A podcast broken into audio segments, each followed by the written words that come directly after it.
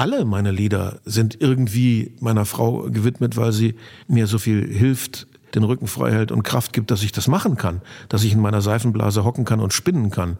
Das ist ja ihr Verdienst. Aber gleichzeitig sind auch alle Liebeslieder allen anderen Frauen und meinetwegen auch allen anderen Männern dieser Welt gewidmet. Hm. Es sollen alle damit lieben können. Hitsingle. Der GEMA-Podcast mit Michael Duderstedt. Mein heutiger Gast steht seit über 40 Jahren auf der Bühne. Er ist Rocksänger, Liedermacher, Schriftsteller, Musicaltexter und Übersetzer. Er hat 36 Studienalben veröffentlicht und 13 Bücher und insgesamt über 4 Millionen Tonträger verkauft. Und zahlreiche Preise hat er auch erhalten. Ende Mai erscheint sein neues Studioalbum Können vor Lachen und heute ist er hier bei mir im Berliner Büro der GEMA. Das ist Hitsingle mit Heinz Rudolf Kunze. Schön, dass du da bist. Ich freue mich. Guten Tag. Wir sind in Berlin und Berliner müssen es natürlich gleich immer so fragen, weil Berlin natürlich die beste Stadt Deutschlands ist, aber auch in deiner Autobiografie liest man immer wieder, dass Berlin eine Rolle in deinem Leben gespielt hat. Hast du irgendeinen besonderen Bezug zur Stadt, ein Verhältnis? Ich habe immer viele Bezüge zu Berlin gehabt. Das fing damit an, dass ich als Kind eine Menge meiner Schulferien am Ostrand von Berlin verbracht habe, weil ja meine ganzen Verwandten außer Mama und Papa in der DDR verblieben waren und meine Oma wohnte in Schöneiche bei Ostberlin. Und insofern war mir seit Kindesbeinen der östliche Teil Berlins eigentlich recht vertraut. Wir sind ja dann von Schöneiche oft in die Stadt nach Ostberlin reingefahren. Und mir war also die DDR kein fremdes Gebiet, sondern durchaus bekannt seit klein auf. Ich habe dann viele Jahre eine Berliner Managerin gehabt, Vivi Eichelberg, die sich auch um Klaus Hoffmann, um Konstantin Wecker, um Ulla Meinecke, um Ina Deter, um Interzone und um viele Leute gekümmert hat und heute noch mit mir befreundet ist. Insofern war das auch ein starker Bezug. Ich hatte lange Jahre einen Berliner Anwalt. Ähm, ich habe außerdem immer gerne in Berlin gespielt und da meine Familie ja eine ostdeutsche Lausitzer Herkunft hat, war eigentlich immer so eine Art heimliche äh, Anziehungskraft, heimliche Sehnsucht da, eines Tages mal nach Berlin zu ziehen. Es hat irgendwie nie funktioniert, nie sollen sein. Als Trostpflaster habe ich dann eine zweite Frau geheiratet, die aus Ostberlin ist. Das ist wenigstens etwas. Der Plan für, genau, Plan für die Zukunft. Die habe ich dann äh, allerdings der Liebe wegen von Berlin weggeholt. Ah, vielleicht kommt ja nochmal zurück. An dieser Stelle der Hinweis, dass sich jetzt alle Türen hier automatisch verriegeln und wir erst in einer Woche rausgelassen werden. Wobei ich glaube, wenn wir selbst eine Woche lang durchreden, äh, wir kratzen nur an der Oberfläche von deinem Leben und deinem Werk. Du bist schlichtweg seit 40 Jahren musikalisch, künstlerisch einfach da. Ja. Und ich habe so das Gefühl, du bist also so Weggefährt oder wie dieser gute Freund, den jeder hat, den man jetzt nicht regelmäßig trifft, aber der irgendwie als Konstante da ist und man sich einfach freut, wenn man immer mal wieder etwas von ihm hört oder ihn sieht und eben so ein Bestandteil eines Lebens und vielleicht auch bei vielen ein Fixpunkt. Insofern freue ich mich, dass wir hier einfach mal in dein Leben und Werk eintauchen können. Ja, es sind tatsächlich schon 42 Jahre und ich frage mich oft schwindelerregt, wo die geblieben sind. Mhm. Es lässt sich beweisen durch die extrem vielen Alben und äh, Bücher und Musicals und was ich nicht alles gemacht habe. Es muss eine lange Zeit sein, auch die Tourneen äh, belegen das ja. Aber im Kopf gefühlt kommt man mit der Zahl 42 Jahre nicht zurecht. Mhm. Bist du im Kopf immer noch so wie damals? Also, dass du das Gefühl hast, eigentlich bin ich noch immer der Jugendliche, der junge Mann, der angefangen hat vom Mindset, vom Denken. Oder was hat sich also da zumindest verändert? von der Naivität, mit der ich immer noch gerne meiner Bastel- und Spielfreude nachgehe, ja. Mhm. Vielleicht nicht mehr 24, aber ich bin jetzt 66 Jahre alt und ich komme mir eigentlich vom Kopf her irgendwie höchstens 30 vor. Der Körper widerspricht, aber der Kopf kann mit dieser stattlichen Jahreszahl äh, wenig anfangen. Was ja sehr positiv ist. Jetzt sind wir schon fast dabei, so dieses 42 Jahre und das lädt ein, in die Jahre rückwärts einzutauchen. Aber viel spannender ist erstmal der Blick nach vorne, denn am 26. Mai, also demnächst, kommt dein neues Studioalbum raus, Können vor Lachen. Also noch keine Zeit für die Retrospektive, sondern immer nach äh, vorne gerichtet. Wie ist aktuell die Zeit für dich bis zur Veröffentlichung? Business as usual oder Ruhe vor dem Sturm? Also ich bin froh, dass endlich was Neues passiert, denn wir haben ja unmittelbar vor Corona ein letztes reguläres neues Album rausgebracht, der Wahrheit die Ehre, das gleich auf drei in die Charts ging, meine höchste Chartsplatzierung aller Zeiten, mhm. obwohl sie natürlich heute nur noch symbolischen Wert hat. Nummer vier war meine Brille und die hat ungefähr das hundertfache verkauft von einer heutigen Nummer, ja. Nummer drei. Mhm. Das wissen wir ja alle, der Niedergang der Tonindustrie ist ja nun mal ein, ein Fakt. Danach habe ich mich ja während Corona stark mit Retrospektive beschäftigt und ein Doppelalbum rausgebracht, Werdegang, wo ich äh, viele meiner alten Stücke mit jungen neuen Produzenten neu aufgenommen habe. Das war jetzt aber auch Rückblick genug. Im Grunde schaue ich tatsächlich nicht so gerne zurück, aber alle um mich herum haben gesagt, so ein Jubiläum, äh, 40 Jahre, ist halt eine Zahl, zu der man sich irgendwie verhalten muss. Da muss man etwas tun, mhm. was dem gerecht wird. Und da reicht nur in Anführungszeichen ein neues Album leider nicht. Okay. Wobei ich aber gerne nach vorne schaue. Also Dylan will ich schon noch überholen, zahlenmäßig. Das kriege ich, glaube ich, noch hin. Hm. Johnny Cash mit seinen über 100 veröffentlichten Alben werde ich nicht mehr schaffen. Insofern freue ich mich natürlich jedes Mal, wenn, wenn was Neues passiert. Ja Gott, die Zeit zwischen einer Fertigstellung einer Platte und der Veröffentlichung ist schon so eine gewisse Zeit im Schatten. Man kann jetzt an dem, was man da gemacht hat, nichts mehr tun. Das ist jetzt in der Herstellung. Die Musik ist fertig, das Albumcover ist fertig, es wird jetzt eben vervielfältigt mhm. gemacht. Und ich bedauere immer besonders meine Songs, die entstehen in so einer Schattenzeit. Denn bis ich wieder mal ein Album machen darf, das wird wahrscheinlich in zwei Jahren sein, werde ich an die Songs, die mir jetzt einfallen, wohl kaum noch denken. Natürlich werden die alle aufgehoben, sowohl elektronisch äh, die Texte gespeichert als auch manuell in Aktenordnern. Aber ich weiß gar nicht, ob ich dann, wenn ich wieder eins machen darf, wirklich zwei Jahre zurückblättere mhm. und die guten Sachen, die mir jetzt im Moment viel bedeuten, dann überhaupt noch eine Rolle spielen.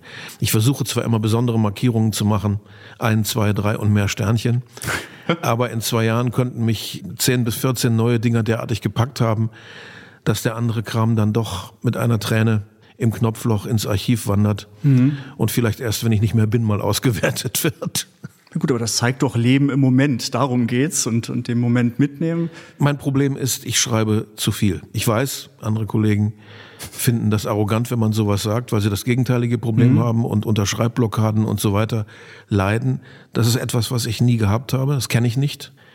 Ich habe allerdings früher nicht so viel geschrieben wie in letzter Zeit. Es wird immer mehr statt weniger.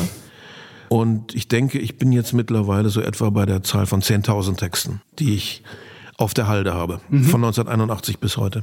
Wie viel Prozent davon werden nochmal reaktiviert? Also da, wo es nur in Anführungszeichen der Text ist und noch kein Lied, tauchst du wirklich ein in die Vergangenheit ich, ich und sagst, zurück. Wahnsinn, was, was ja. habe ich denn hier geschrieben? Habe ich ganz vergessen? Da setze ich mich nochmal ran? Oder ich schaue schon ein bisschen Wunsch? zurück, aber natürlich nicht all die Jahrzehnte. Ja. Also ich sage mal wirklich mit großer Sicherheit, das, was ich vor... Äh, vor über 20 Jahren geschrieben habe, wenn das nicht veröffentlicht ist, dann bleibt das auch so. Es verirrt sich mal ganz selten ein Text auf ein Album, der schon sieben bis zehn Jahre alt ist, aber die meisten sind doch innerhalb des letzten Jahres oder so mhm. entstanden, weil die einem einfach am dringlichsten in Erinnerung sind. Aber gut, es ist ein Luxusproblem und es ist schöner, als zu wenig Anfälle zu haben. Das mag sein, aber wollte ich trotzdem fragen, ist dein Gehirn dein Freund? Oder wünschst du dir auch manchmal wirklich, also nicht nur aus Koketterie, sondern dieses schalt mal den Knopf ab und lass mal Ruhe hier einkehren? Ja, das wünsche ich mir tatsächlich, auch wenn das nicht sehr demütig und fast undankbar klingt, aber manchmal fühle ich mich wirklich, ich blute aus wie ein Schwein. Mhm. Und ich wäre froh, wenn ich allmählich mal trocken wäre eine Weile. Kannst du es steuern? Nein, Oder, überhaupt nicht. Also dich trifft das, aber das ist so, wahrscheinlich jetzt für dich denkst du, ja, so ist es halt und ich habe mein ganzes Leben gelernt, damit umzugehen, weil es so ist. Für viele, die stehen davor und sagen, wie geht das eigentlich, so viel kreative Sachen zu ja. produzieren. Wo die Frage kommt das ist völlig her? legitim, also, völlig verständlich und ich kann sie leider nicht ja, beantworten. Ja, genau, die Frage und dann die Antwort, I don't know. Ich setze mich nicht um Punkt halb zehn morgens an meinen Schreibtisch vor ein leeres Blatt, so, verschränke die Hände und warte. Mhm. Das brauche ich nicht. Ich setze mich, wenn ich mit dem Hund spazieren war morgens, wenn ich zu Hause bin, in mein Arbeitszimmer, höre Musik, lese, manchmal sogar noch mit Fernsehen ohne Ton. Und dann kommt das und ich kann es gar nicht ändern. Ich mhm. kann es nicht äh, verhindern. Diese Einfälle kommen zu mir und finden mich. Und ich muss das dann auch sofort verwirklichen, sonst bin ich in der Lage zu nichts. Ich kann nicht mit meiner Frau einkaufen fahren, ich kann mich um nichts anderes kümmern, das weiß sie auch. Mhm. Das Ding muss erst formuliert sein und dann erst bin ich wieder für alltägliche Belange ansprechbar. Das ist wie ein Überfall und ich fühle mich äh, dabei wirklich wie eine Art Medium oder mhm. eine Art Seismograph, äh, Schriftführer, Protokollant von Ideen, die mich von außen anfliegen und die einfach verwirklicht werden müssen, sonst lassen sie mir keine Ruhe. Mhm. Und schreibst du Texte als Gedicht erstmal oder hast du schon immer gleich die Melodie oder die Art des fertigen Liedes im Kopf oder geht es primär um naja, den Text? Naja, ich schreibe ja auch sehr viele Sprechtexte, mhm. die in den Programmen oder in den Büchern auftauchen. Das ist von vornherein klar. Bei der zweiten Zeile weiß ich, das will sich reimen oder nicht. Mhm. Und wenn ich merke, dass es sich reimen soll, schreibe ich sehr strukturiert. Ich habe klare Vorstellungen von Strophenform, von Bridgeform, von Refrainform. Das ist dann alles schon sehr musikalisch. Also mhm. das ist dann auch leicht zu vertonen. Der absolute Glücksfall, dass man gleich schon mitsummen kann, mhm. der ist sehr selten. Also in den meisten Fällen ist es erst ein Text und dann später setze ich mich ran, wenn mich irgendwas daran wieder reizt und bastle am Klavier oder an der Gitarre dazu äh, etwas los. Komponieren ist nicht in dieser Fülle bei mir.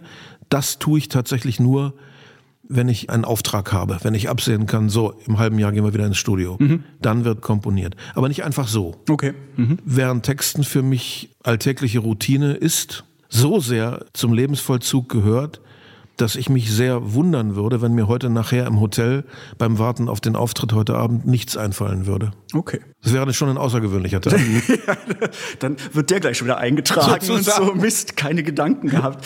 Ich würde einmal aus Können vor Lachen eine Passage zitieren, wenn ich das darf und, und vielleicht das, was wir gerade so besprochen haben, nochmal konkretisieren, weil beim Lesen der Texte hat mich das gleich angesprungen. Ich habe Wege gebahnt, die vorher noch nicht existierten, und ich habe nur selten geahnt, wohin die am Ende dann führten. Auch da nochmal nachgefragt, dass es wirklich, dass du dann da sitzt und sagst, ich habe diesen Gedanken, wo es mir um Kern drum geht, und dann geht das so aus der Hand aufs Papier. Ja, ziemlich schnell auch. Ja. Also die Entstehungsdauer äh, von Texten bei mir ist zwischen zehn Minuten und zwei Jahren. Es gibt Sachen, die lege ich immer wieder weg, kriege sie nicht zu Ende auf Halde und gucke sie mir ab und zu wieder an. Natürlich dann nicht jeden Tag, aber die meisten Sachen aber entstehen in einem Zug und sehr schnell. Hm. Und der Ausgangspunkt für so einen Text ist einfach nur die Formulierung. Ich bin durch Düsseldorf gefahren und sehe irgendein Werbeplakat für irgendwas, ich habe vergessen wofür.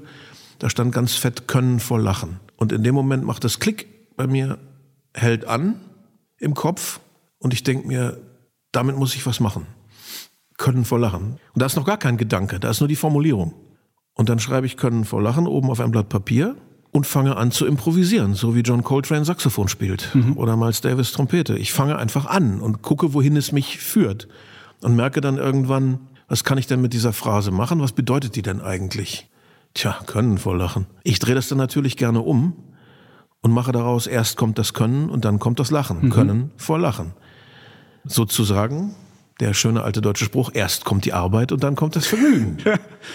und das baue ich dann aus und ich merke dann irgendwann, das könnte ein, eine Ansprache an meinen erwachsenen Sohn sein, um ihm ein paar Eindrücke zu vermitteln von meinem schon etwas längeren Leben. Mhm. Und das kommt dann dabei heraus. Das Lied richtet sich so ein bisschen wie Father and Son von Cat ja. Stevens an meinen Sohn mhm. oder an jeden fiktiven Sohn der Welt. Mhm. Und ich finde ja, die Zeilen das eine, aber das, was zwischen den Zeilen mitschwingt, das andere. Und wie vieles sehr gelungen. Ich hatte mich nur hier gefragt, wie Fahrtwindschutzscheiben gesungen klingt. Es geht.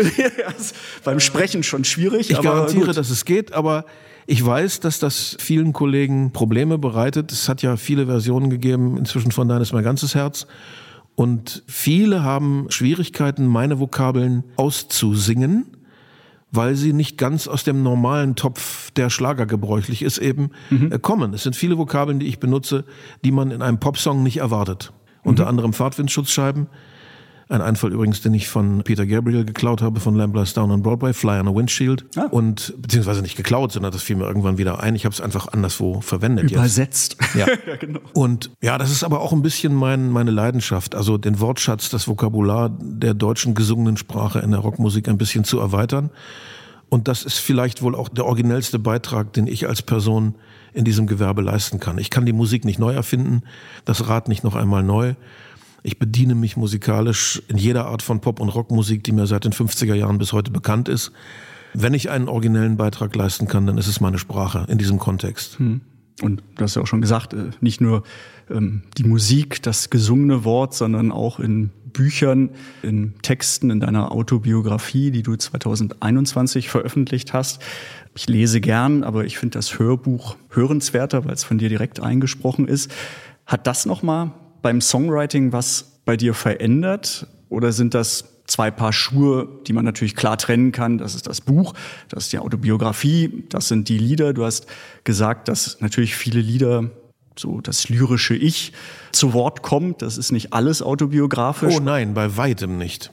Bei weitem nicht. Das eigene Leben ist nur ein kleiner Steinbruch unter mhm. vielen, wo ich mich bediene. Mir sind Sänger, wo ich das Gefühl habe, das ist eigentlich alles öffentliches Tagebuch, eher peinlich. Mhm. Das finde ich klebrig und das geht mich nichts an. Ich möchte immer, dass Texte auch eine gewisse Offenheit haben, dass jeder Mensch, der das hört, jeder, das auf sich beziehen kann im besten Fall und etwas damit anfangen kann und sagen kann, stimmt, das lag mir schon mal auf der Zunge, aber der kann es besser sagen. Und das private Waschen von Schmutzwäsche, finde ich, hat in Liedern nichts verloren. Das kommt dann in die Autobiografie. Auch, auch eine sehr gedämpft ja, ja. und bedacht und gelenkt. Nein, die Autobiografie wäre ohnehin nur möglich gewesen mit meinem Freund Oliver Kobold, der als Hebamme mir so viel aus der Nase gezogen hat oder als Verhörleiter. Der hat Dinge wieder zutage gefördert in meinem Kopf, die waren gar nicht mehr vorhanden in meinem Gedächtnis. Mhm. Aber das ist irre, das ist der Marcel Proust-Effekt. Wenn man einmal anfängt zu fokussieren und, und zu buddeln, dann kommen Dinge wieder hoch, die man wirklich nicht mehr drauf hatte. Und dann kann man abgelagerte Schichten freilegen, die längst zu waren und das ist das Interessante dabei. Aber es hat mein Songschreiben eigentlich insofern nicht verändert, als ich die ganze Zeit, während wir daran gearbeitet haben, an der Autobiografie, ja weiter getextet habe und unverdrossen weiterhin Teile vom eigenen Leben benutze und Teile von anderen erfundenen oder erhörten oder aufgeschnappten Dingen damit kombiniere. Sehr oft gibt es ja die Frage, die verständlich ist, natürlich. Sind denn die Liebeslieder immer deiner Frau gewidmet? Und ich sage mhm. immer, alle meine Lieder sind irgendwie meiner Frau gewidmet, weil sie mir so viel hilft, den Rücken frei hält und Kraft gibt, dass ich das machen kann, dass ich in meiner Seifenblase hocken kann und spinnen kann. Das ist ja ihr Verdienst.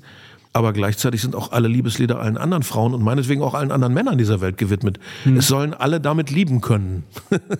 ja, sonst wäre es ja eindimensional, ne, wie du ja schon gesagt hast, oder nicht, nicht breit genug, weil ja. es nicht das ganze Leben abdeckt, sondern in dem Fall nur dein Leben. Aber das ist natürlich auch die Kunst, das alles aufzusaugen und so umzusetzen. Äh, von der Theorie in die Praxis mit der Corona-bedingten Pause bist du wieder auf der Bühne. Du wirst auch auf Tour gehen mit dem neuen Album.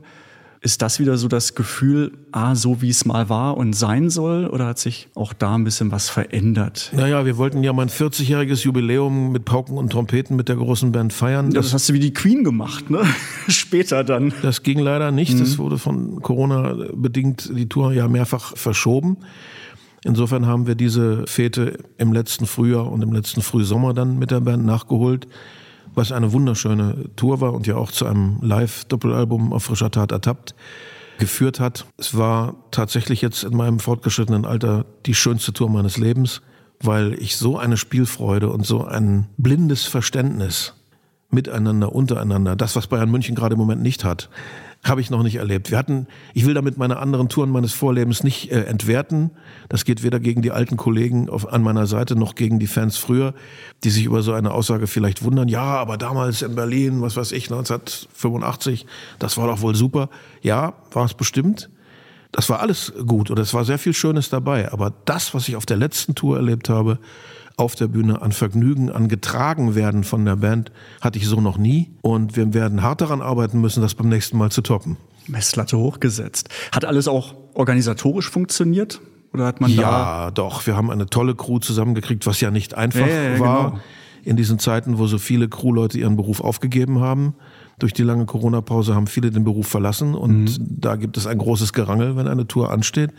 Und wir hatten aber eben auch das Gefühl, das äh, Publikum freut sich auch wieder sehr, dass es weitergeht. Ich selber war ja nur sieben Monate sozusagen beim ersten Lockdown wirklich völlig gelähmt und konnte nichts machen. Danach durfte ich ja wieder unter hysterischen Sicherheitsbedingungen zumindest Solokonzerte geben. Also mhm. mit Maske und in Kirchen irgendwie mit siebeneinhalb Meter Abstand von Männlein zu Weiblein was dann schon zu absurden, idiotischen Situationen führte. Man spielte ordnungsgemäß und korrekt in einer Kirche und ging dann raus und draußen saßen sich die Menschen einander auf dem Schoß in der Kneipe ohne Maske. Das war schon ziemlich bizarr. Mhm. Aber immerhin, wir konnten zumindest die Live-Geschichten durchziehen und ich glaube, ich dürfte einer der ganz wenigen Künstler auf der Welt sein, die es geschafft haben, während Corona ein Live-Doppelalbum aufzunehmen im Schweriner Schloss, zumindest solo. Mhm. Das haben wir hingekriegt. Immerhin und irgendwie die Königin eben zeitversetzt gefeiert, aber ist natürlich schon bitter, ne? Was hat ja jeder With so a Geschichten. disregard for time, a very British disregard ja, for time. There you go. Aber das ist ja, hat ja jeden so getroffen und man sagt, okay, wie ist das von 100 auf 0 und wie kalibrieren wir uns da neu und gehen damit um? Das war so ein bisschen auch Blick, was gerade aktuell ist, in die Zukunft, Blick zurück kommt auch, aber davor würde mich noch interessieren, so grundsätzlich dein State of Mind momentan. Naja, ich fühle mich ein bisschen wie eine Panzerschildkröte, die immer wieder mal vorsichtig den Kopf aus ihrem Panzer streckt und sich umguckt, ob alles immer noch so schrecklich ist wie vor einigen Monaten und dann ziemlich resigniert den Kopf schüttelt und den Kopf wieder einzieht und zurück in den Panzer geht und sagt, ja, es ist noch so schrecklich wie vor vielen Monaten. Wir leben in einer verdammt verrückten Zeit. Und wenn ich mit meinem Hund rausgehe in meiner Nachbarschaft, erlebe ich ganz viele Nachbarn, die mir sagen, ich kann ohne Schlafmittel, ohne Schlaftabletten eigentlich gar nicht mehr einschlafen nachts vor lauter Sorgen. Mhm. Ob es die Gasheizung betrifft, ob es den Krieg in der Ukraine betrifft, ob es die Umweltproblematik betrifft, ob es die immer mehr verrückten Sekten in unserem Land betrifft, die uns mit Reichsbürgertum, Sprachpolizei, Terrorismus oder anderem quälen. Ich habe immer mehr das Gefühl, wir leben in einer extrem hysterischen Zeit, die mich an ein hochtechnologisiertes Mittelalter erinnert. Mhm. Sekten, die aufeinander und auf sich selber einprügeln, die sich gegenseitig anbrüllen, die gegenseitig versuchen, ihre Meinung durchzusetzen mit aller Gewalt, dem anderen nicht mehr zuhören. Ich denke, Demokratie war selten in meinem oder noch nie so gefährdet in meinem Leben wie heute, angegriffen von allen Seiten. Und weltweit scheint mir die Demokratie gerade Rückzugsgefechte zu führen und nicht auf dem Vormarsch zu sein. Und das ist natürlich eine Menge Grund, um sich besorgt zu fühlen, vor allen Dingen, wenn man Kinder und Enkel hat. Hm. Frustriert dich das oder setzt es dich oder motiviert es dich erst recht auch künstlerisch genau auf die Themen aufmerksam zu machen? Als Künstler ist man ja ein bisschen schizophren. Man kann in seiner Arbeit auch durch die Wut, die man da in Form bringt, mhm. die man so glühend heiß in eine Form gießt, sich selber vormachen, man könnte diese Sachen in einer gewissen Weise bewältigen. Aber dieses Gefühl hält nicht lange. Und als Privatmann ist man ziemlich ratlos. Mhm. Ja, ich weiß nicht, ob ich schon, schon jemals in einer so schwierigen Zeit gelebt habe. Ich habe diesen historischen Einschnitt des Mauerfalls miterlebt und dachte eigentlich lange Zeit, na, das wird vielleicht wohl so das Bedeutendste sein, was mir in meinem Leben passiert, als Zeitzeuge. Jetzt muss ich miterleben, dass der Krieg wieder näher an die Mitte Europas mhm. ranrückt. Das hatte ich nicht gehofft zu erleben. Und ich sehe mit großer Sorge immer noch die Gefahr des militanten Islamismus. Ich sehe die Gefahr einer dritten Welt, der das Wasser ausgeht und die Lebensmittel ausgeht, die dann irgendwann noch in größeren Scharen wahrscheinlich hierher strömen, weil sie einfach überleben wollen. Mhm. Und wer kann es einem Menschen eigentlich verdenken, überleben zu wollen? Ich sehe die große Gefahr China, ein Land, das eine ganz gefährliche Alternative uns bietet, nämlich Wohlstand ohne Freiheit. Diese Mischung aus totalitärem Kommunismus und gleichzeitig Kapitalismus halte ich für brandgefährlich. Und was man ab und zu mal so liest, wie viel äh, wirtschaftliche Unternehmen in Europa, in den USA, überall auf der Welt China schon gehören mhm. und wie sie eine konsequente Entwicklungspolitik auch in Afrika betreiben und in der gesamten dritten Welt, vielleicht kriegen die das ohne dritten Weltkrieg hin, dass mhm. ihnen eines Tages die Welt gehört. Das sind alles Dinge, die nicht unbedingt Freude machen. Und als alter verknöcherter Verfechter der Aufklärung und der Freiheitswerte, für den ich mich halte, finde ich es dann schon sehr kurios, von zum Beispiel Radikalfeministinnen oder so auf einmal in die rechte Ecke gedrängt zu werden. Ich hielt hm. mich eigentlich immer für einen romantischen Altlinken. Historisch ja irgendwie belegt auch, aber ja, die Grenzen sind fließend. Ne? Man wird schnell in irgendwelche Ecken gedrückt und natürlich ist auch manchmal, wenn man wenn es um Sachthemen geht oder so, dass das natürlich immer gleich auch ins Persönliche abdriftet. Ja, und heute ist dieses geografische Hin- und Hergetue rechts-links ziemlich überholt und mhm. man kann mit diesen Begriffen nicht mehr viel Wahrheit abbilden. Mhm. Du warst ja mal auch in der Enquete-Kommission Kultur vom Deutschen ja. Bundestag. Das ist äh, 12, 13 Jahre oder so her. Das Schon wieder? Mein Gott. Das war erst gestern. Also ich war dreieinhalb Jahre dabei, aber ja. wann genau das war, weiß ich jetzt nicht auswendig. Es ist eine Weile her, das stimmt. Äh, genau. Bist du jetzt auch noch politisch aktiv oder letztendlich als kluger, denkender Mensch, der künstlerisch Output hat und Dinge auch verarbeiten kann und sich äußern kann? Kanalisierst du deine politischen Ansichten auch künstlerisch oder bist du auch konkret politisch Nein, ich bin aktiv? Nicht, ich oder? bin nicht äh, politisch aktiv. Ich bin in keiner Partei und äh, habe auch nicht vor, wieder in eine einzutreten und finde mal hier, mal da etwas, was mir entspricht. Aber ich muss mir meine Lebenswahrheit eigentlich aus mehreren Parteien zusammensuchen. In einer alleine finde ich sie nicht abgebildet. Und damit machen wir einen harten Cut und gehen ganz weit in die Vergangenheit, so ein bisschen deine musikalischen Wurzeln und wirklich die Frage, hast du eine erste frühkindliche Erinnerung an Musik? Was war deine erste Berührung in deinem Leben mit Musik? Mein Vater und meine Mutter waren beide Lehrer und mein Vater hatte seine erste Lehrerstelle auf einem winzigen Dorf im Moor an der holländischen Grenze, wo es noch völlig selbstverständlich war, dass Lehrer alles unterrichten mussten. Unter anderem auch Musik. Mein Vater spielte ein bisschen Geige, sang ganz gut, äh, Mutter spielte ein bisschen Klavier. Also da ich Jahrgang 1956 bin, gab es bei uns noch das, was man im Lehrerhaushalt Hausmusik nannte. Und meine erste Berührung mit Musik wird das gewesen sein, dass zu Hause eben Weihnachten oder auch zwischendurch mal was gesungen wurde, irgendwelche deutschen Volkslieder, die dann auch mein Vater seinen Schülern da äh, beibrachte in der Zwergschule, wo wir übrigens auch wohnten. Die Schule war unten, wir wohnten im ersten Stock drüber. Ich hörte dann immer die Kinder unten singen. Das dürfte frühkindlich so die erste Berührung gewesen sein. Dann wurde ich als Kind schon doch von den Beatles erfasst. Das kann man doch sagen. Also Elvis hatte ja so seinen Höhepunkt, als ich geboren wurde. Das war zu früh, aber die erste Langspielplatte, die ich mir gewünscht habe, war Sgt. Pepper von meiner Oma, die viel Rentengeld mich liebend in mich investiert hat und mhm. einen maßgeblichen Anteil am Aufbau meiner Plattensammlung hat. Und von dem Augenblick an, wo Sgt. Pepper rauskam, da war ich noch keine elf Jahre alt, da war ich zehn, im Sommer 66. Nee, Quatsch, was rede ich denn? Im Sommer 67. Aber ich war noch nicht elf, weil ich erst am 30. November immer äh, Geburtstag habe. Im Sommer 67 hatte ich Sgt. Pepper und habe alles lautmalerisch, was da hinten Gott sei Dank drauf stand, an Texten auswendig gelernt, ohne ein, eine geringste Ahnung zu haben von dem, was die da singen. Mhm. Wäre vielleicht auch kindlich noch eine gewisse Störung gewesen für, meine, für mein Gemüt, wenn ich das gewusst hätte, worüber die da singen. Aber ich konnte alles Englisch relativ korrekt lautmalerisch mitsingen, ohne zu verstehen, worum es ging. Und tauchte völlig ein in, in diese Musik und wollte eigentlich mit knapp elf das dann auch werden. Ich wollte mit knapp elf, das war dann klar, Töne und Worte erzeugen. Mhm. Wolltest du nur oder hast du auch schon gemerkt, da ist gewisses Talent vorhanden und das klingt, klingt auch nicht schlecht, wenn du mitsingst? Naja, es war ein Wunsch, der sich immer mehr verdichtete und ich hatte acht Jahre Klavierunterricht bei einem Privatlehrer. Und die ersten fünf davon waren Quälerei, machte mir überhaupt keinen Spaß. Ich hatte nicht den geringsten Bock, Haydn oder äh, Beethoven nachzuspielen oder Bach. Und sagte dann irgendwann meinem Lehrer, bringen Sie mir doch bitte was bei, was mit mir zu tun hat. Mhm. Ich möchte dieses Gerät gerne für mich benutzen, um Sachen von mir darzustellen. Und Gott sei Dank spielte der in seiner Freizeit Jazz und Blues und hat sich damit Geld verdient nebenbei und hat mir dann so ein paar Licks beigebracht, hat es kapiert, hat es sehr bedauert, mhm. dass ich in der Klassik keinen höheren Ehrgeiz hatte, aber hat es kapiert und mir dann geholfen. Dann kamen die üblichen Freunde mit 12, 13, die dann schon ein bisschen Gitarre spielen konnten, die mir dann auch da was beigebracht haben. Das meiste war autodidaktisch. Und so ab 13 wollte ich Songs schreiben und hatte meine erste Schülerkumpelsband bei mir zu Hause. Und wir machten Krach und ich suchte mir verzweifelt irgendwelche Vokabeln aus dem Langenscheid zusammen. Denn natürlich hatte ich auf Deutsch noch nichts zu erzählen. Und das waren dann englische Vokabeln. Noch so ein, zwei Jahre lang, mhm. bis ich dann aber relativ früh merkte, nee, ich will das schon in meiner eigenen Sprache machen.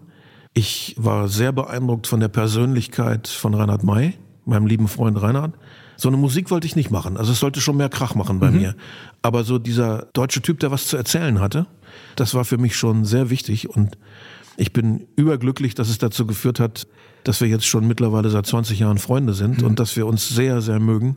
Und der war für mich als Anreger, als, als Stimulator mindestens genauso wichtig wie Udo Lindenberg. Lindenberg hat natürlich dann später gezeigt, so ab 72, 73, aha, man kann auch Rock'n'Roll machen mit deutschen Worten, das funktioniert. Aber vorher war ja Reinhard schon da. Mhm. Seit Ende der 60er ja schon mit intelligenten deutschen Worten und einer zugegeben sehr chansonmäßigen, leisen Musik, die mich nur teilweise abholt, aber eben es hatte Niveau, es hatte Pfiff. Mhm. Ich war neulich mit meiner Tochter im Auto unterwegs ja. und sie stöpselt dann natürlich immer ihr Handy ans Autokabel und dann kam Reinhard May dachte ich, cool. Also äh, ohne dass ich jetzt da den Tipp gegeben habe oder so. Und dann so, ja, das ist da irgendwie aufgetaucht und fand ich cool. Und absolut. Also Reinhard hat wirklich viele Freunde in Lagern, wo man es nicht erwartet. Mhm. Dietrich Brüggemann, der Regisseur aus Berlin, mit dem ich schon dreimal Filme drehen durfte, ein absoluter Punk, und zwar Hardcore-Punk, ist fanatischer Reinhard May-Fan. Mhm. Und ich glaube, die von Rammstein sind auch Reinhard May-Fans.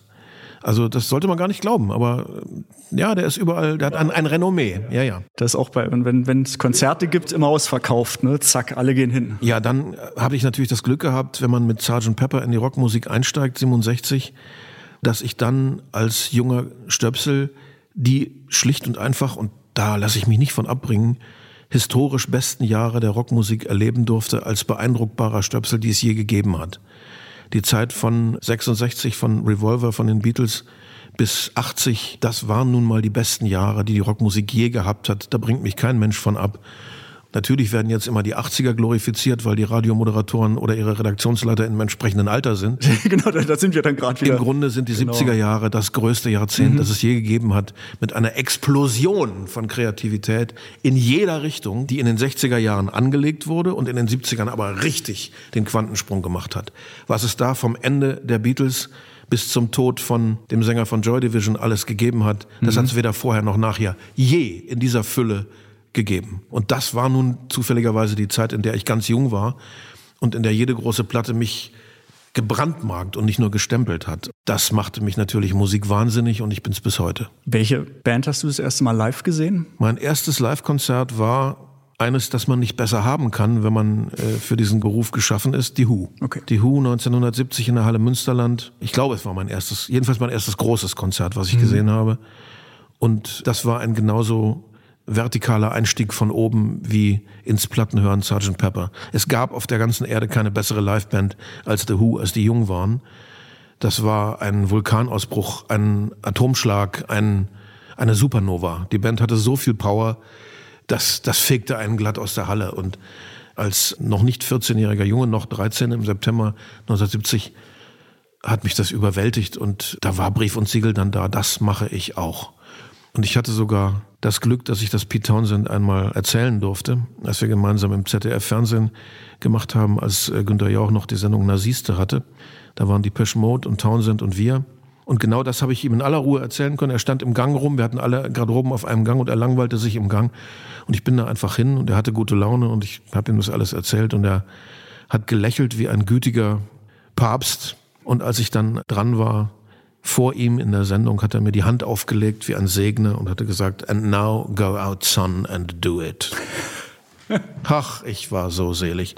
Ich war zehn Zentimeter größer in dem Moment. Ich finde mal so lustig, wie du zum einen ja selbst Akteur der ganzen Szene bist, aber dann auch wieder, wie du über die Kollegen sprichst und berichtest und über die Begegnung und diese ganze oh, ich viele Wertschätzung, genau. Viele, viele, viele. Das, eigentlich kann ich sagen, leg mal los, ich bin mal ein paar Stunden weg und ja. dann, aber ähm, spannend einfach. Und es ist ja irgendwie auch schön, wiederum, wie du sagst, am Anfang hatte ich das so erreicht und ja. du hattest diesen Wunsch oder das auch machen zu hm. wollen. Hm. Und wenn man den Weg konsequent geht, was sich dann alles auftut und ja, dass man auf einmal die ganzen Helden, die man hat, wo man denkt, unerreichbar, auf einmal begegnet man ihnen doch hier und da und merkt, ja, alles Menschen, aber alle natürlich, Man kann die Großartiges leisten. Auch sagen, über einen Leisten geschlagen, je berühmter, desto sympathischer, mhm. desto höflicher, desto freundlicher, desto aufmerksamer. Nur kleine Geister, die mehr von sich halten, als sie sind, machen den dicken Maxe. Mhm. Je größer, desto weniger haben die das nötig. Jetzt ist ja bei dir auch mal der Klassiker, hat studiert und dann Musik gemacht. Jetzt klingt das ja schon, dass du sehr genau wusstest, in welche Richtung du gehen möchtest? Ja. Warst du noch nicht konsequent genug oder wolltest du noch einen Plan B haben oder war es die Freude am Studieren und intellektuellen Bereichern, dass du einfach gesagt hast, ich mache das gerne auch und gucke einfach mal, wo die Reise hingeht? Es war ein Ausdruck von Feigheit. Ich schwankte zwischen zwei möglichen Studienwegen, einmal Germanistik, Philosophie oder Anglistik, Musik. Ich habe mich dann für Germanistik Philosophie entschieden, in der Hoffnung, Anglistik Musik irgendwie auch betreiben zu können, dass sich das irgendwie ergeben würde. Mhm. Aber ich habe, muss ich bekennen, meiner eigenen Sache nicht so richtig über den Weg getraut. Ich hatte keine konsequente Amateurkarriere. Ich habe in Osnabrück mal in einem Club gespielt, wenn ich da jemand kannte, der da am Tresen stand, und dann habe ich mit selbstgemalten Plakaten da gespielt vor siebeneinhalb Zuschauern. Oder ich hatte Studienfreunde, ich war in der Studienstiftung des Deutschen Volkes in anderen Städten. Da haben dann Studienkumpels von mir in Regensburg oder in äh, Berlin oder in Münster oder so äh, ihre Studentenkneipen dann für mich mobil gemacht. Aber das war's auch. Mhm. Ich habe nicht Plattenfirmen mit Kassetten bombardiert. Ich habe das, was viele, bevor sie Profi werden, nämlich eine konsequente Amateurkarriere, die Ochsentour habe ich nicht gehabt. Bevor ich entdeckt wurde und einen Plattenvertrag bei Warner Brothers unterschrieben habe, habe ich vielleicht zehnmal in meinem Leben öffentlich vor fast niemand gespielt. Mhm. Das war's. Weil ich habe immer gedacht, mein Zeug interessiert doch sowieso keine Sau. Damit mhm. kann ich keinen Blumentopf gewinnen. Und deswegen habe ich mich dann äh, für Germanistik, Philosophie interessiert mit dem Wunsch, niemals, um Gottes Willen, nicht Lehrer zu werden, wie das immer von mir behauptet wird. Es wurde eine Milliarde Mal mir ans Bein gehängt, diese Behauptung. Es stimmt nicht ein einziges Mal, nicht einen Moment in meinem Leben lang. Nein! Ich wollte an der Uni bleiben, äh, Germanist werden für neuere deutsche Literatur und Romantik. Das wären meine Schwerpunkte gewesen. Professor werden für neuere deutsche Literatur und Romantik und nebenbei, wenn es geht, Bücher schreiben und Musik machen. Also es war ein sehr so, ehrgeiziges okay. Hobbyprogramm, mhm. was ich mir gesteckt hatte. Mhm. Aber meiner Musik, meinem heimlichsten, meinem innersten Traum traute ich nicht recht über den Weg. Und gerettet hat mich dann nur die Radiodurchsage von meinem späteren engen Freund Klaus Wellershaus, der Legende vom NDR, der gesagt hat, ja, es ist wieder soweit, liebe Freunde, die Deutsche Popakademie macht ein Nachwuchsfestival, schickt eure Kassetten ein, bewerbt euch und Plattenverträge und so weiter winken. Da war ich mit dem Studium schon fast durch mhm. und habe mir gesagt, okay, eine richtige Chance gibst du dir. Einmal willst du es wissen. Und habe Bestandsaufnahme und Balkonfrühstück, die waren dann auch auf dem ersten Album aufgenommen. Das waren dann 15 Minuten schon voll, die zwei langen Lieder, mehr durfte man nicht. Und habe das dahin geschickt, wurde zur Endausscheidung eingeladen und habe dann da den ersten Preis gemacht in der Spalte Folk Lead Song. Es gab dann noch die Rocksparte und die Jazzsparte. Mhm. Ja, und dann begann das Märchen. Dann standen im November, es war übrigens der 9. November 1980, später nannte man das den Tag der Deutschen, ich weiß jetzt nicht, ob meinetwegen. dann standen sechs oder sieben Plattenbosse am Bühnenrand mhm. und machten mir sofort Angebote. Ich dachte, ich bin im Traum. Und ich war in einem gelebten Traum. Die CBS, die Polydor, die Metronom, die WEA, whoever, die Intercord, wie sie alle damals hießen, diese vielen Firmen, die es in Deutschland gab, bevor das alles immer mehr miteinander verschmolzen und verengt wurde. Wir müssen reden, hier ist meine Karte, melden Sie sich bei uns und so weiter. Ich habe mir das alles angehört und wir haben uns als erstes dann, also mein Franco und ich, einen Anwalt und Musikverleger genommen, den legendären Alfred Schacht in Hamburg, der die Rechte an ABBA hatte und deswegen ansonsten keine Sorgen mehr im Leben. Und der hat dann für uns diese Angebote sortiert und verhandelt und hat gesagt, Minion, wir gehen zur Warner. Das mhm. ist irgendwie der überzeugendste Boss. Und Sigi Loch ist für mich eine Figur, die man nur vergleichen kann. So hat wahrscheinlich äh, Fritz Walter über Sepp Herberger gedacht oder so. Er ist einfach mein, mein Erfinder. Er hat mir die Türen aufgemacht. Er hat mir die erste große Chance gegeben. Ein Fünfjahresvertrag. Er ist heute über 80 und wir sind immer noch gut befreundet. Und ihm verdanke ich mein Leben, denn er hat eben diesen klassischen Satz gesagt, ich mache die Tür auf, durchgehen musst du. Mhm. Du hast gerade gesagt, dann hat das Märchen begonnen. Ja.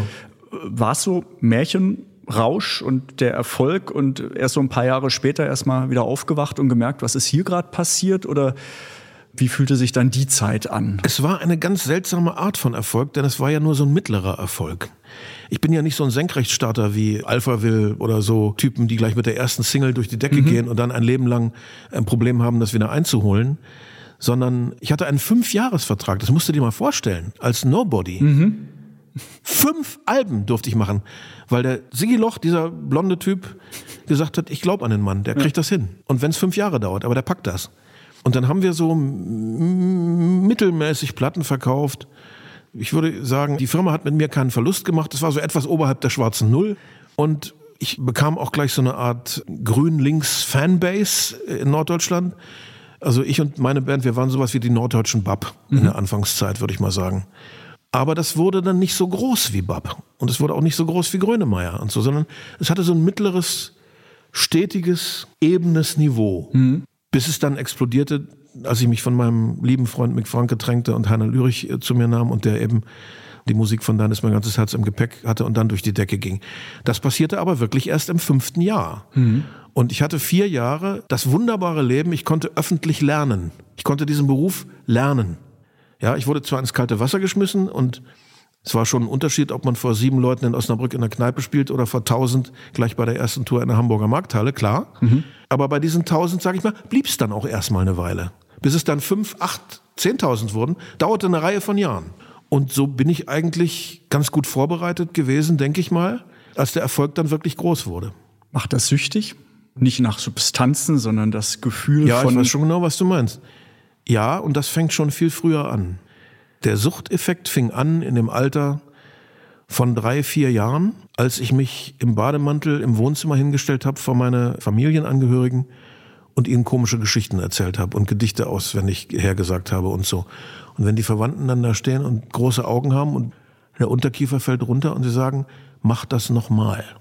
In dem Moment bist du süchtig und willst diese Fähigkeit, die du offensichtlich hast, Menschen zu, äh, im besten Falle zu verzaubern, zumindest zu irritieren, das willst du wieder erleben. Mhm. Ja, das hört nicht mehr auf. Wie sind die beiden Seiten? Also wenn wir jetzt live auf der Bühne stehen, ist die Wahrnehmung und von Tausenden von Leuten bejubelt zu werden, das ist das eine, aber dann auf der anderen Seite eben die Unruhe in deinem Kopf. Ich muss ja auch ganz viel schreiben und das schaffen, was dann aufgeführt wird. Wie ist dieser Wechsel? Kannst du gut damit umgehen, dass du sagst, nach Phasen der Öffentlichkeit und des Trubels freue ich mich umso mehr, für mich zu sein und, und wieder ganz allein mit meinem Kopf Gedanken nachzugehen? Oder wie, wie ist da so, so das Wechselbad? Eigentlich möchte man den Wechsel vermeiden. Ja. Ich habe mal mit Rudolf Schenker darüber lange gesprochen von den Scorpions, meinem Nachbarn äh, oder entfernten Nachbarn. Klaus Meine ist mein direkter Nachbar.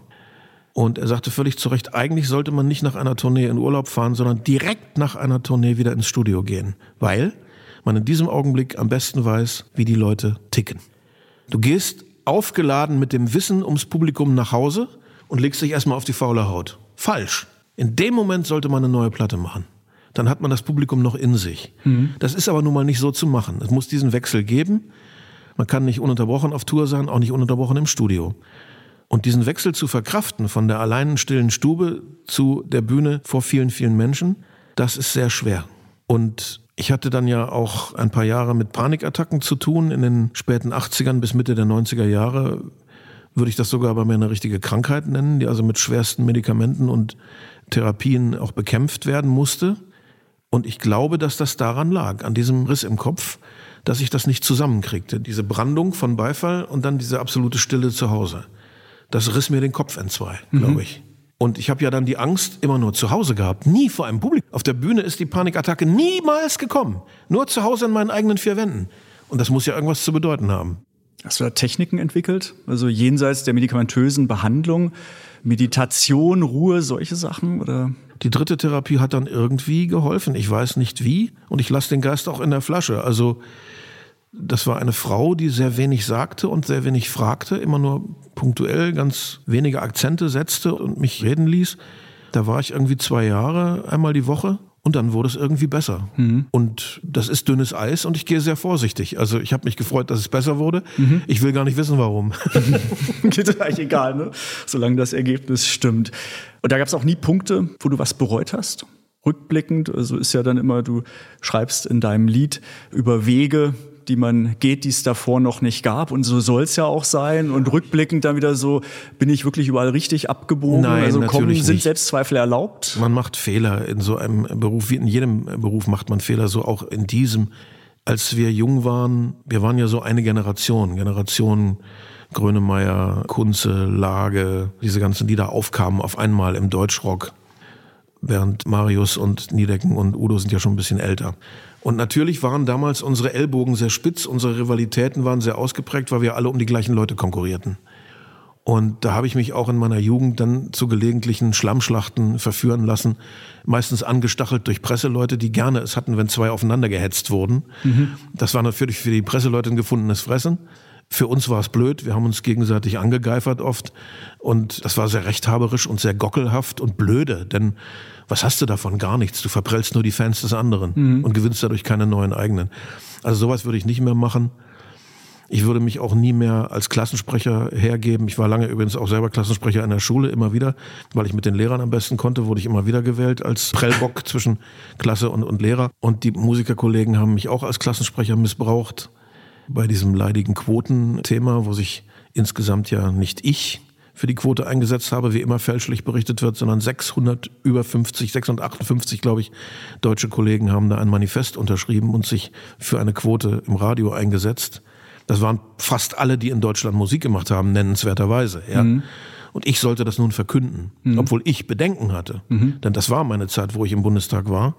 Und ich wusste genau, es wird keine Partei geben, die sich dafür einsetzt. Die Meinung ist überall gespalten. Und wir machen uns nur lächerlich. Aber wenn Musiker sich aufregen wollen, wollen sie sich aufregen. Und ich wurde nach vorne gestellt, um das zu verkünden. Trotz meiner Bedenken habe ich mich breitschlagen lassen, es getan und dafür von fairen und großen Medien wie ARD, ZDF, Spiegel sehr viel Lob bekommen oder zumindest faire Berichterstattung, mhm. aber von kleinen Medien wie von einigen geifernden Musikzeitschriften viel Hass und Ablehnung. Ich mhm. wollte Deutschland kulturell abriegeln, ausgerechnet ich, der ich der anglophilste wahrscheinlich von allen deutschen Sängern bin. Und das war dann schon sehr schmerzhaft zu erleben, dass bis auf ganz wenige Leute, zum Beispiel Niedecken und Udo Jürgens, haben dann noch zu mir gehalten, mhm. aber viele andere haben dann plötzlich nichts mehr wissen wollen von ihrer Echt, Unterschrift. Ja? ja, ja, die waren dann in leeren Löchern mhm. verschwunden und die Prügel durfte ich alleine abkriegen weiß nicht, ob das auch der Zeitgeist dann damals war, weil es taucht ja immer mal wieder auf und gerade jetzt angesichts aktueller ja, damals Diskussionen. War Techno und wir hatten im Grunde alle Angst, dass Musik mit Gesang und einigermaßen sinnvollen Wörtern völlig äh, von der Bildfläche verschwindet. Ja, aber auch, dass es politisch in eine falsche Richtung kippt. Jetzt wollt ihr so jetzt das Deutsche hier ja, ja. Äh, größer machen, als es ist. Das aber wurde so grotesk missverstanden. Ja, ja, also. legitim. Es gibt ja auch die Forderung, europäische Werke zu fördern auf audiovisuellen Streaming-Plattformen wie Netflix und auch hier die Frage bei Musikstreaming-Diensten wie Spotify und Co. Was kann hier gemacht werden, um europäische Künstlerinnen und Künstler prominenter und sichtbarer zu machen. Also das Ganze hat natürlich immer so eine negative Konnotation, wenn man dann mit Quote und Forderungen und strenge Vorgaben kommt. Aber ja. erstmal die Bereitschaft zu sagen, was können wir tun, um auch die Kulturlandschaft hier im, im weitesten Sinne, geht ja nicht um ganz kleine Einheiten, die irgendwie sich jetzt ihren Claim abstecken wollen, sondern wirklich im breiten Rahmen auch was zu machen und auch anzuerkennen, wie großartig das ist, welche Vielfalt wir haben. Ne? Und, und nicht dann sagen, nee, nee, ihr seid jetzt unbedeutend. Und irgendwie muss man da was anderes finden. Die Quote ist in der Politik verhängnisvoll, ist, sich in der ganzen Gesellschaft ah, ja. verhängnisvoll, also ist sie auch in der Kultur verhängnisvoll. Mhm, absolut. Du hast doch gerade gesagt, du, du hast auch ausgeteilt, äh, manches vielleicht auch ein bisschen gewollt und mach da mal irgendwas, hast einstecken müssen. Hält sich das bei dir die Waage? von austeilen und einstecken können oder? Also im Lauf eines langen Lebens jetzt schon, ja. Also in meiner Jugend habe ich mich im Beruf sehr einsam gefühlt. Da hatte ich mein Publikum, aber ich hatte nicht viele Freunde unter den Kollegen. Ich war da so ein Loner, so ein Einzelgänger. Mhm. Einige schon, handverlesene Freunde ja, aber ich war nie so in einer Clique drin. Und das hat sich wirklich ein bisschen gebessert. Also je älter ich werde, desto mehr höre ich doch von Kollegen, auch gerade von jüngeren Kollegen. Ja, ja, das habe ich auch alles gehört und das, das war auch wichtig für mich und so weiter. Also es ging auch nicht völlig an den Kollegen vorbei. genau. Aber du wirkst jetzt weder verbittert noch ärgerlich. Also insofern. Nee, ich war schon mal verbitterter als heute. Danke. Wenigstens für die anderthalb Stunden gute Laune beim Gespräch. Nein. Du hast gesagt, von diesen fünf Alben und den Luxus der damaligen Zeit, wie nimmst du Veränderungen der Branche war, musst du es wahrnehmen, versuchst du es auszublenden? Also letztendlich das sicherlich so ein Deal, den du damals hattest, dass der heute sehr unwahrscheinlich ist. Das ist völlig unmöglich heute. Dann kommt noch diese ganze Streaming-Geschichte dazu, natürlich auch durch Corona, wenn Live nicht stattfindet und alle ins Digitale flüchten, das natürlich eine ganz andere Bedeutung hat. Wie nimmst du das wahr? Wo kannst du dich noch weigern, Dinge mitmachen zu müssen, wo nicht und was ist vielleicht heute besser als damals? Nichts ist heute besser als Echt, damals. Ist so, ja? Absolut nichts. Das Musikgeschäft ist in einem furchtbaren Zustand meiner Wahrnehmung nach. Und früher war alles besser. Was kann man tun? Äh, das weiß ich nicht. Natürlich mache ich auch mit, muss ich ja, bei äh, Social Media, bei Streaming und so weiter. Ich stehe dem Phänomen Streaming völlig ratlos gegenüber. Völlig ratlos. Das ist doch kein Wahrnehmen von Kunst, wenn ich irgendwo einen Knopf drücke und dann fließt das so als akustische Tapete an mir vorbei. Ich sammle doch auch Bücher und ich habe Schallplatten gesammelt und selbst CDs habe ich noch gesammelt. Das sind Gegenstände, das sind Werke, die ich anfassen kann und die für mich einen Kulturschatz darstellen, den ich sammle. Streaming kann ich doch nicht sammeln. Und der Soziologe Rosa aus Jena, der kommende Star der Gesellschaftswissenschaften, sagte neulich im Fernsehen bei Precht völlig zu Recht, schon wieder ist ein Kulturgegenstand verloren gegangen, mit dem man einem anderen eine Freude machen konnte. Eine LP war ein wunderschönes Geschenk, groß und verpackt. Eine CD ging auch noch. klein und verpackt. Bitteschön, herzlichen Glückwunsch zum Geburtstag. Mhm. Wie verschenke ich denn zum Teufel Streaming? Hier dein Gutschein? Das ist doch scheiße. Da geht schon wieder etwas an Glücksmöglichkeit zwischen Menschen verloren und eine Geschenk- und Freudemachmöglichkeit. Mhm. Und ich bin so aufgewachsen, nicht nur als Leser und Schreiber von Büchern, sondern eben auch als Komponist und Texter. Ich denke in Werken. Ich denke mir ein Album aus. Genauso wie ich mir ein Buch zusammenstelle aus 200 Texten aus den letzten anderthalb, zwei Jahren oder so. Ich kann nur in Werken denken und will auch nur in Werken denken. Was soll denn werden mit einer Welt, wo es nur noch Streaming gibt und wo Sgt. Pepper oder Let It Bleed von den Stones oder Tommy von The Who, wo es sowas alles nicht mehr gibt. Hm. Das reicht mir nicht. Das macht mich völlig sprachlos. Dann gibt es ja Leute, die argumentieren, ja, aber bei Streaming steht dir doch alles zur Verfügung. Was für ein blödes Argument. Ja, es steht dir virtuell alles zur Verfügung. Aber wenn dir alles zur Verfügung stellt, fällt dir doch gar nicht alles ein. Mhm. Ich brauche ein riesiges Plattenregal, um durchzuwühlen zu fingern und sagen, oh ja, das stimmt, habe ich lange nicht mehr gehört. Das mache ich mal. Wenn ich vor dem Phänomen Streaming stehe, dann fallen mir so ganz wenige Dinge nur ein. Hm. Und ich kenne wirklich zigtausende von Platten. Aber die kann ich doch nicht alle im Gedächtnis speichern, wenn ich sie nicht sehen und abgreifen kann. Ja? Das Haptische fehlt einfach als Gedächtniskrücke. Mhm.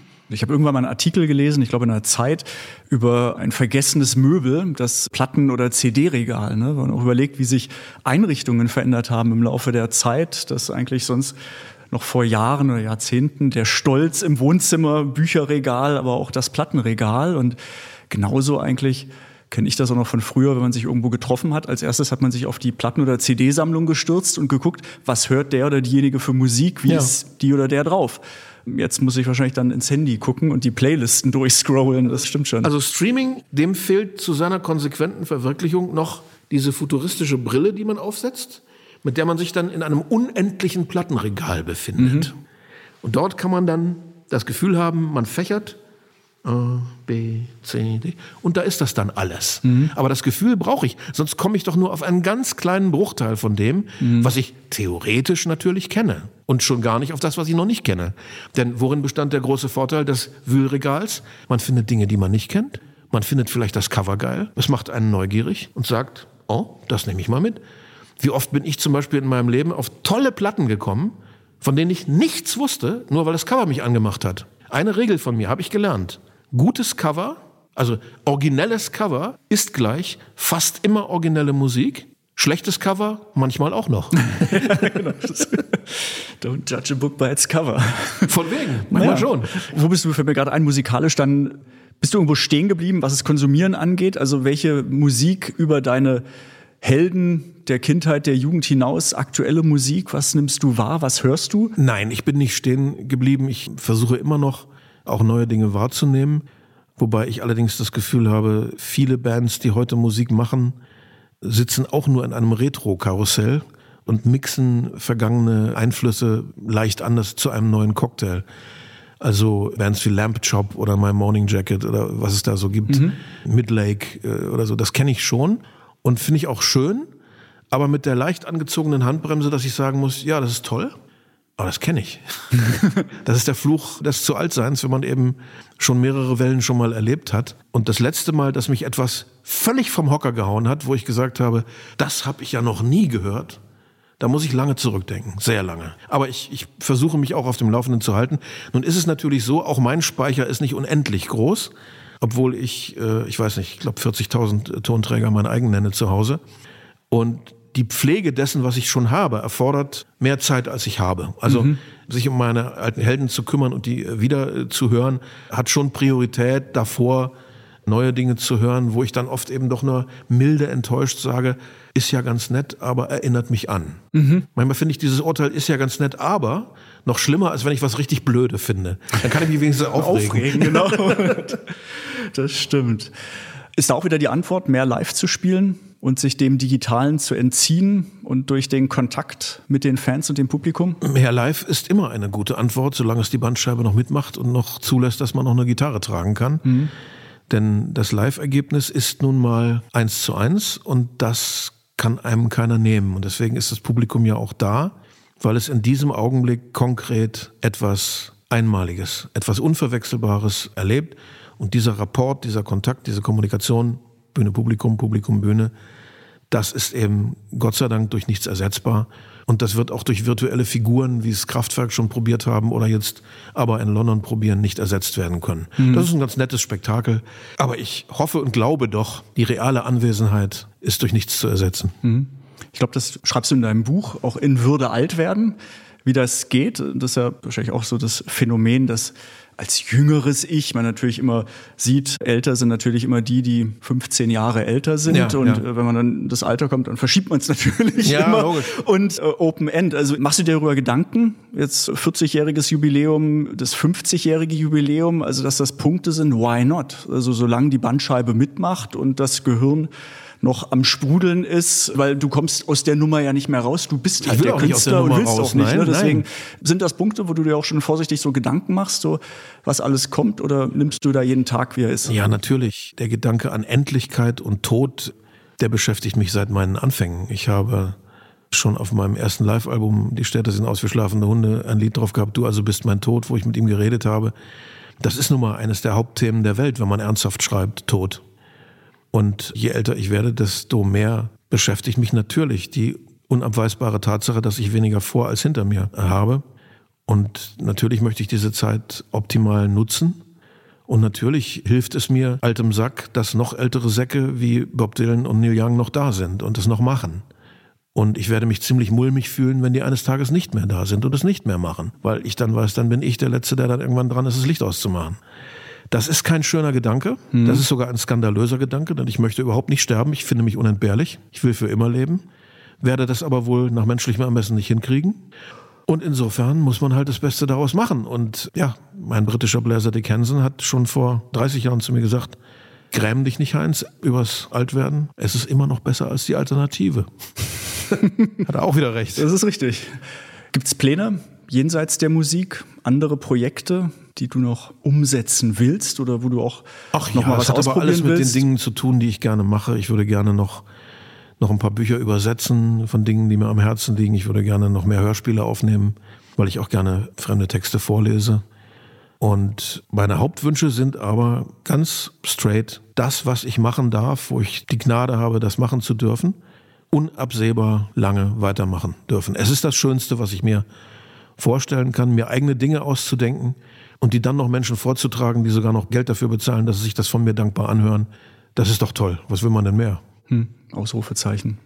Da hätte ich noch eine Frage und du kannst selber entscheiden, ob es die Millionen-Euro-Frage ist, die du nicht beantworten willst oder kannst, oder ob es die 100-Euro-Frage ist und du sofort die Antwort parat hast. Gibt es von deinen Liedern eins, was dir besonders wichtig ist, besonders am Herzen liegt? Lässt sich da von diesen Massen an Liedern eins benennen? Nein, das kann man nicht machen. Es sind ja, ich weiß nicht, an die 500 veröffentlichte oder so und an die 9500 noch nicht veröffentlichte Songtexte. Muss man alles bei der GEMA anmelden.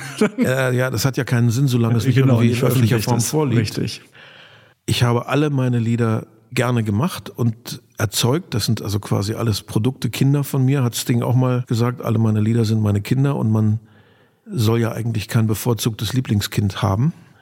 Ich habe einige, die mir besonders wichtig sind, mehr als andere, aber keines verurteile ich oder verdamme ich. Ich habe sie alle gut gemeint und habe bei allen gegeben, was ich konnte. Wie gut sie dann geworden sind, kann ich nicht allein entscheiden. Das müssen die Hörer mitentscheiden. Aber also eins, das über allem steht, habe ich Gott sei Dank nicht. Und dann kann ich mich wieder auf Keith Richards beziehen, der dazu gesagt hat, das will ich auch nie haben, denn wozu sollte ich dann weitermachen? Und ich will immer weitermachen. Die Antwort eines guten Vaters. Vielen Dank. Zum Abschluss noch der einzig erlaubte Werbeblock hier. Wir haben schon gesagt, dein neues Album kommt am 26. Mai raus. Du bist auf Tour. Wo sieht man dich? Wo erlebt man dich? Wo erfährt man, wo es dich gibt? Was Auf ist der beste Homepage Weg zu dir? natürlich und beim Mavi Konzertmanagement in Leipzig. Die sind ja für mich zuständig und betreuen mich als rundum sorglos Paket. Dieses Jahr bin ich eigentlich vor allen Dingen solo unterwegs. Die große Bandtour gibt's erst im nächsten Frühjahr oder nächsten Jahresanfang, sagen wir so. Die Band ist vielleicht noch hier und da mal dieses Jahr Open Air zu sehen. Da muss man dann mal in die öffentlichen Medien gucken. Draußen, wenn es warm ist, das weiß ich jetzt noch nicht auswendig. Aber über das ganze Jahr gesprenkelt mache ich meine Solokonzerte, so wie kleiner Fliegendreck, der sich über den Kalender verstreut. Sehr gut, immer was da und es geht immer weiter und es kommt immer was. Und ich hatte es vorhin schon gesagt, ich lege noch nach, empfehle deine Autobiografie als Hörbuch. Auch jetzt, wo wir hier sitzen, ich empfinde deine Stimme als äußerst angenehm. Also allein wenn du sprichst, dir zuzuhören, macht schon Spaß. Äh, und natürlich auch, wenn du singst, wenn man nicht live sieht. Also nutzt alle die Chance. Vielen, vielen Dank. Ich danke. Dass du dabei warst. Und wenn es euch gefallen hat, gerne liken, kommentieren, nochmal anhören, hört euch die anderen Folgen an. Vielen Dank, Heinz-Rudolf Kunze. Und ich es vergesse, für alle, die sich dann deine Autobiografie durchlesen oder anhören, das Gespräch kommt in meine persönliche gelbe Mappe. Ich hoffe, dass du es jetzt nicht in die blaue legst. Ich weiß ja nicht, was Gelb und Blau bei dir bedeuten. Ja, ich habe mich mal jetzt äh, deiner Kategorisierung angeschlossen. Vielen, vielen Dank. Ach so, danke ja, schön. Ja, genau, deine Farben. Kapiert. Hitsingle. Der GEMA-Podcast mit Michael Duderstedt.